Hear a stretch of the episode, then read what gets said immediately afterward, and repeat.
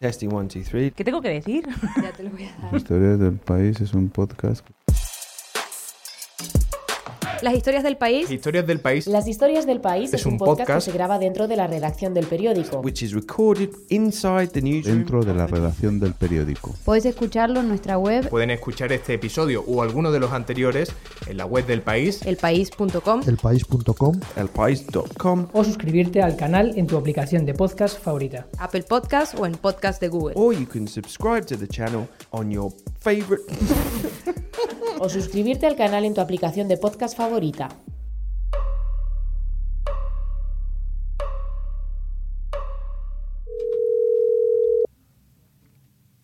Aló. Hola Alonso, ¿qué tal? Te habla Vero. Hola, Verónica. Bueno, Como Venezuela ha vuelto a las portadas de los periódicos de todo el mundo, en las historias del país, hemos pensado que hace falta hacer un repaso. Sí, porque leemos constantemente titulares que dicen que Juan Guaidó hizo tal cosa, que Leopoldo López declaró tal otra, que si Capriles perdió las elecciones. A todos ellos les solemos poner la etiqueta de opositores al chavismo. Pero es que quizás eso es lo único que tienen en común. Dentro de esa oposición no todos piensan igual y ni siquiera son del mismo partido. Son de derecha, son de centro, ¿hay alguno de izquierdas? Queremos contarles quién es quién en la oposición venezolana y cómo han llegado a la más reciente insurrección frente al régimen. Y por eso llamamos a Alonso Moleiro, uno de los corresponsales del periódico en Caracas, que también es escritor y que hasta hace poco tenía su propio programa de radio allí. Bueno, me lo quitaron. Yo había dicho varias veces, Maduro se robó esas elecciones del 16 de, de- de mayo del año pasado. En, en octubre eh, llegó un- una resolución de la Comisión de Telecomunicaciones diciendo que yo estaba desconociendo la autoridad legítimamente constituida y ordenando a la radio que me sacaran del aire. Entonces, de- eh, la radio fue muy solidaria y muy comprensiva y muy respetuosa y me apoyó. Lo que pasa es que si no lo hacen, les quitan la concesión. Yo, yo no los culpé por eso. sí. Bueno, queda claro que Alonso ha tenido y sigue teniendo una carrera prominente y por eso creemos que es la persona ideal para que nos detalle esos perfiles. Entonces vamos a empezar por lo fácil, porque creo que lo hemos explicado bastante en estos cinco meses. Juan Guaidó. aclarar eh, un punto con esto muy importante. Cuando dice Juan Guaidó es al gobierno legítimamente electo de Venezuela, en este caso la encargaduría o el presidente encargado, que yo soy el titular de ese elemento. Eso es lo primero. Guaidó nació en La Guaira, en la zona costera del puerto que sirve a Caracas. Forma parte de estos dirigentes que están detrás de Leopoldo López, son un poco más jóvenes que él, formados para llegar al gobierno, pues. Gente con inquietudes políticas, pero, pero está militando en Voluntad Popular desde, desde que empezó, hace unos 8 o 9 años. En un nuevo gobierno recuperaremos las competencias del puerto y el aeropuerto. Impulsaremos. Yo diría que él es un hombre de centro, es que es difícil eso, centro yo diría que cen- centro izquierda, centro, o sea, Voluntad Popular es un partido que se inscribió en la Internacional Socialista y que tiene una ambición socialdemócrata, una identidad que está buscando. Amigos, vamos a conversar con Juan Guaidó. Él es candidato a la gobernación del Estado Vargas en estas primarias de la unidad. Buenos días, bienvenido. Muchas gracias, Manuel, por la invitación. El chavismo eh, diría que es extrema derecha, porque para el chavismo todo lo que se le oponga, sobre todo porque Voluntad Popular es el partido que se opone con más pasión a Maduro y a Chávez, el que es más uno de los más intransigentes. Hago un llamado a todos los poderes públicos a actuar frente a las amenazas de este grupo terrorista llamado Voluntad Popular. Gente directamente vinculado a voluntad popular proimperialistas, más de ultraderecha. Ni Voluntad Popular ni Guaidó son partidos confesionales, conservadores, demócratas cristianos o republicanos. Voluntad Popular tiene, por ejemplo, un- uno de sus frentes es el de la igualdad de género. Lo que pasa es que está enfrentado a un movimiento de extrema izquierda que hace un trabajo de propaganda muy fuerte. En realidad, uno, eh, el- la, la oposición encuentra oídos más comprensivos de los sectores más conservadores, los sectores que aprecian más la democracia formal. Pero yo te diría con toda seguridad que ni Leopoldo López ni Voluntad Popular son tan- están tan a la derecha como Duque o Bolsonaro. Ahora ya que lo menciona, vamos a- al siguiente, Leo- Leopoldo López. Bueno, Leopoldo López es un dirigente que tiene una formación, se formó en los Estados Unidos. Our country, Venezuela, it's a country with great opportunities. It's a country that 10 years ago had our first export oil at $9 per barrel. eh, es egresado de Harvard y sus padres son una persona, o sea, él viene de una familia acomodada, una gente poderosa en Venezuela, su, su madre en particular. No necesariamente porque tenga mucho apoyo en Washington, tiene apoyo en Venezuela, una persona. Yo no te puedo hablar por la persona que tú me dices porque eso lo tendría que responder él. Yo no sé si Leopoldo, a Leopoldo lo podríamos poner en la centroderecha eventualmente, pero yo no, es decir, em, yo estoy seguro de que si Leopoldo me oye diría que él no es centroderecha. Los derechos no se mendigan ni se regalan. Los derechos se conquistan y se luchan por ellos. Así dijo Nelson Mandela cuando salió de la cárcel luego de 27 años en prisión. Yo diría que son partidos que están basculando por, la- por el centro, un poco por la idea de Adolfo Suárez, algo, algo para que los españoles entiendan, por algo por el estilo. No son partidos de extremos. Eh, Leopoldo López eh, está formado, eh, es decir, está metido en la idea de llegar a la presidencia desde que es muy joven. Hoy hablo ante ustedes habilitado en justicia, habilitado en derecho, habilitado con la fuerza y la fe que nos da el pueblo venezolano. Leopoldo López fu- fundó primero Justicia con Julio Borges y Enrique Capriles Radonsky. Todos ellos son dirigentes que vienen del humanismo cristiano. Es el primer partido que nace para enfrentar al chavismo y durante un buen tiempo fue como la esperanza de la renovación de los partidos en Venezuela. Luego, eh, Primero Justicia se divide, él se enfrenta a Julio Borges en el 2006, él se va del partido, se fue a un nuevo tiempo, que es un partido socialdemócrata, duró muy poco tiempo ahí y luego creó su propio partido. Al final, por, por una visión de la democracia, lamentablemente eh, no hemos coincidido. Yo tengo muchos amigos, tanto en Primera Justicia como en Nuevo Tiempo, pero no hemos coincidido en, en la visión que tenemos de, de democracia. Eh,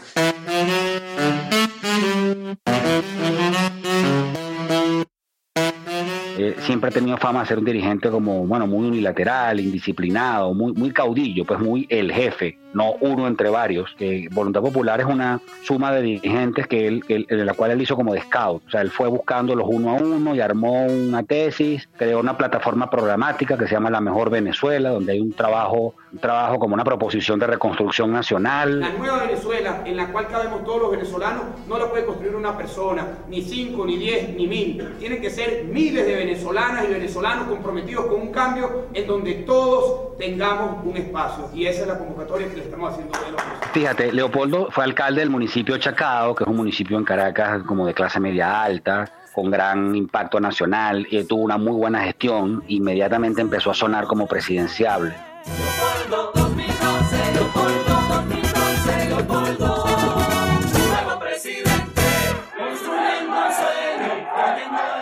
A buscar cómo lo neutralizaba. Le lanzaron una medida administrativa para impedirse el alzarse a la alcaldía de Caracas. Pero luego ya entre la muerte de Chávez y la, llegada de Maduro, las cosas en Venezuela empezaron a agrietarse por todas partes. A las 4 y 25 de la tarde de hoy, 5 de marzo, ha fallecido el comandante presidente Hugo Chávez Frías.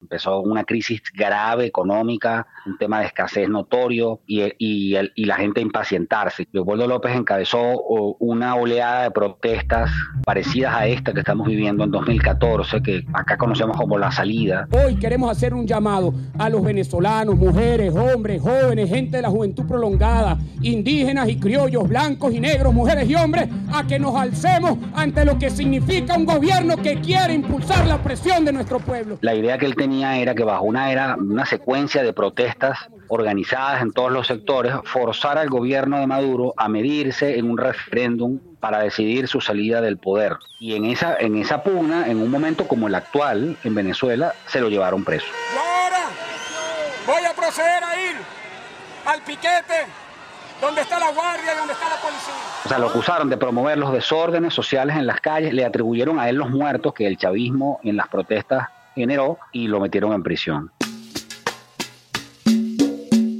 Es muy protagonista y de pronto se lanza, o sea, no informa todo lo que va a hacer. O sea, ha, ha habido crisis importantes en lo que es la unidad democrática por la actitud de Leopoldo. Pero el paso por la prisión, le, eh, aparte de que mucha gente comenta que lo ha sentado, lo ha puesto más aplomado, más maduro, había bajado un poco todo, todo el debate en torno a Leopoldo y las polémicas que hay con él en Venezuela. Ahora yo te diría aquí, pues si aquí hay unas elecciones abiertas, probablemente el que gane sea él. Comenzó el cese de la usurpación, Venezuela. Buenos días, Venezuela.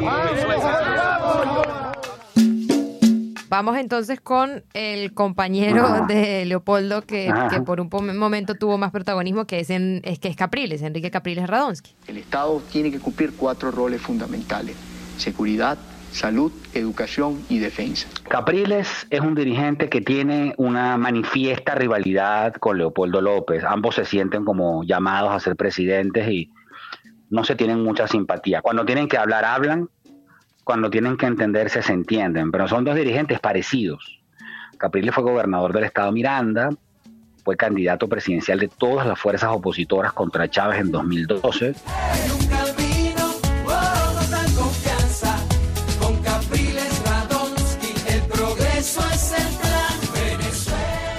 y emergió a la política de, de, una manera similar a la de Leopoldo López y Julio, como una especie de retoño de las, de las fuerzas democráticas para trascender este momento chavista y regresar a Venezuela a la, a la, era democrática liberal normal. Fue la esperanza, perdió con Chávez, perdió por 10 puntos porcentuales, 55 a 40, 11, 55 a 44. Para saber ganar hay que saber perder. Y yo soy un demócrata a carta cabal. Yo la decisión del pueblo la acato y la respeto. También viene de colegios de clase media, es mariano, fue una formación católica, pero en el trayecto ha ido agarrando una identidad claramente más de izquierda, o sea, es un hombre democrático que cree en el peso del Estado, en la economía, que, que por supuesto defiende el libre mercado, pero que hace mucho énfasis en la inversión social. ¿Qué ha pasado con la fábrica de las Petrocasas? ¿Qué ha pasado con el puerto de aguas profundas? Él milita en Primero Justicia, que es un partido un poco extraño, porque es un partido que, como les decía, pues tiene una influencia del humanismo cristiano y del centro, pero tiene un costado que, que lidera Capriles, donde hay varios dirigentes que vienen de la izquierda, vienen del anarquismo, vienen de, de, las universidades venezolanas públicas. Ha perdido un poco de fuerza en este tiempo porque estuvo muy anotado en hacer proposiciones para intentar dialogar con el chavismo y buscar salidas electorales en las cuales la gente ya no cree. Que el, la decisión final, la última palabra la tiene el pueblo venezolano. Okay. Así que insistamos, los venezolanos tenemos que insistir en que el país encuentre una solución.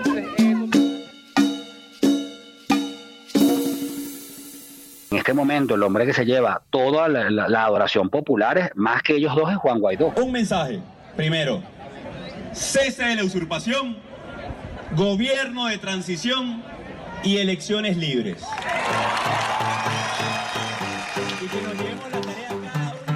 Y es el que monopoliza la mayoría de las simpatías. Gobierno de transición, elecciones libres. Lo, lo, de Leopoldo ayer está un poco pensado para recordarle a la gente que él está detrás de esto. Pues si Guaidó es el candidato, arrasa y la gente se olvida de Leopoldo. O sea, en este momento ese es una, eso es un sentimiento que está por ahí. Guaidó,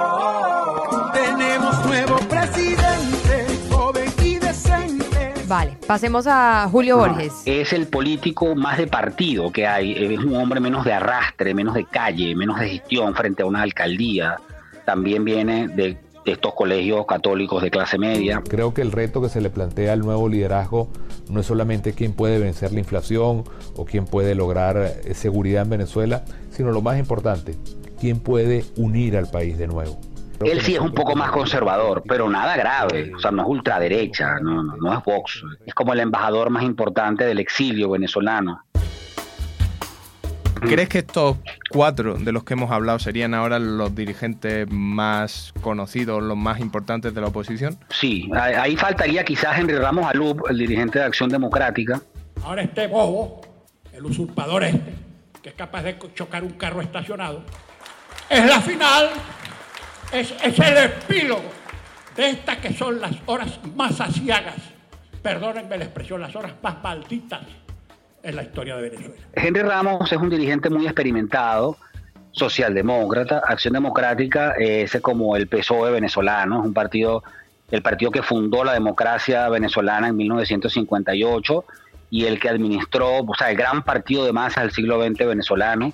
Eso se redujo muchísimo con Chávez. Ramos Alub es, digamos, un clásico en la internacional socialista, eh, eh, él es uno de los responsables, digamos, de que Rodríguez Zapatero esté en Venezuela, por ejemplo. Quizás de todos los, los políticos que he conocido, Ramos pues, es el que tiene el verbo más, más, más, más, más vibrante, ¿no? Fíjense lo que son las paradojas de la vida. Usted a los 34 años representa el pasado que se está muriendo, que se va a morir prontico.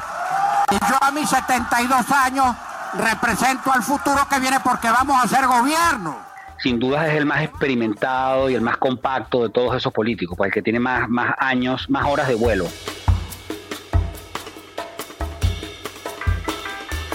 Eh, aunque sea ficticio, si los tuvieras que situar en un partido español, Julio Borges va en el PP, Leopoldo López y Capriles van en Ciudadanos, son dos típicos actores de Ciudadanos. Eh, o sea, yo veo a Rivera y digo, bueno, esto es Leopoldo López, pero español, o sea, y sin los problemas venezolanos, pues con, con el contexto español que es mucho más asentado pues, y civilizado. Diría que Ramos Aluz va al PSOE. ¿Y Guaidó? Ajá, Guaidó yo lo meto en Ciudadanos. Tienen propuestas como menos cargadas de peso ideológico, más prácticas, más concretas. Eh, tanto Estado como sea posible, tanto mercado como sea necesario, eh, alternabilidad política, eh, gestión mixta. ¿Qué te diría un chavista? Esa es extrema derecha. Ustedes son todos extrema derecha, son unos fascistas. Eso es lo que te dicen. Bueno, y claro, el trabajo propagandístico pesa mucho, pero ese sería el reparto para mí. Pablo Iglesias va a las elecciones y mucha gente le teme, muchos venezolanos que están allá le temen y dicen así empezó Venezuela. Bueno, pero Pablo Iglesias, yo soy de los que piensa que si gana, gobierna unos años y entrega. Es, decir, no va a poder sacar al rey de ahí o no va a poder decir a las Fuerzas Armadas, no, yo me voy a quedar aquí porque no. Eso fue lo que Chávez rompió, o sea, desde el ejército. Entonces, bueno, ese es, la- ese es el, el origen de nuestros males en Venezuela. Pero, ¿Qué país puede soportar eso en una circunstancia normal? Bueno, José, ¿te quedó más claro? Pues la verdad es que sí, ya me voy ubicando. Segundo episodio dedicado a Venezuela en este podcast. Vamos a ver si se acomoda ya la crisis de una vez para felicidad de la población venezolana y para que nosotros podamos pasar a otro tema. Pues ojalá, solo queda recordarles que este podcast es una producción del país y que se pueden suscribir en su aplicación de podcast favorita. Somos José Juan Morales y Verónica Figueroa. Hasta la próxima. Adiós.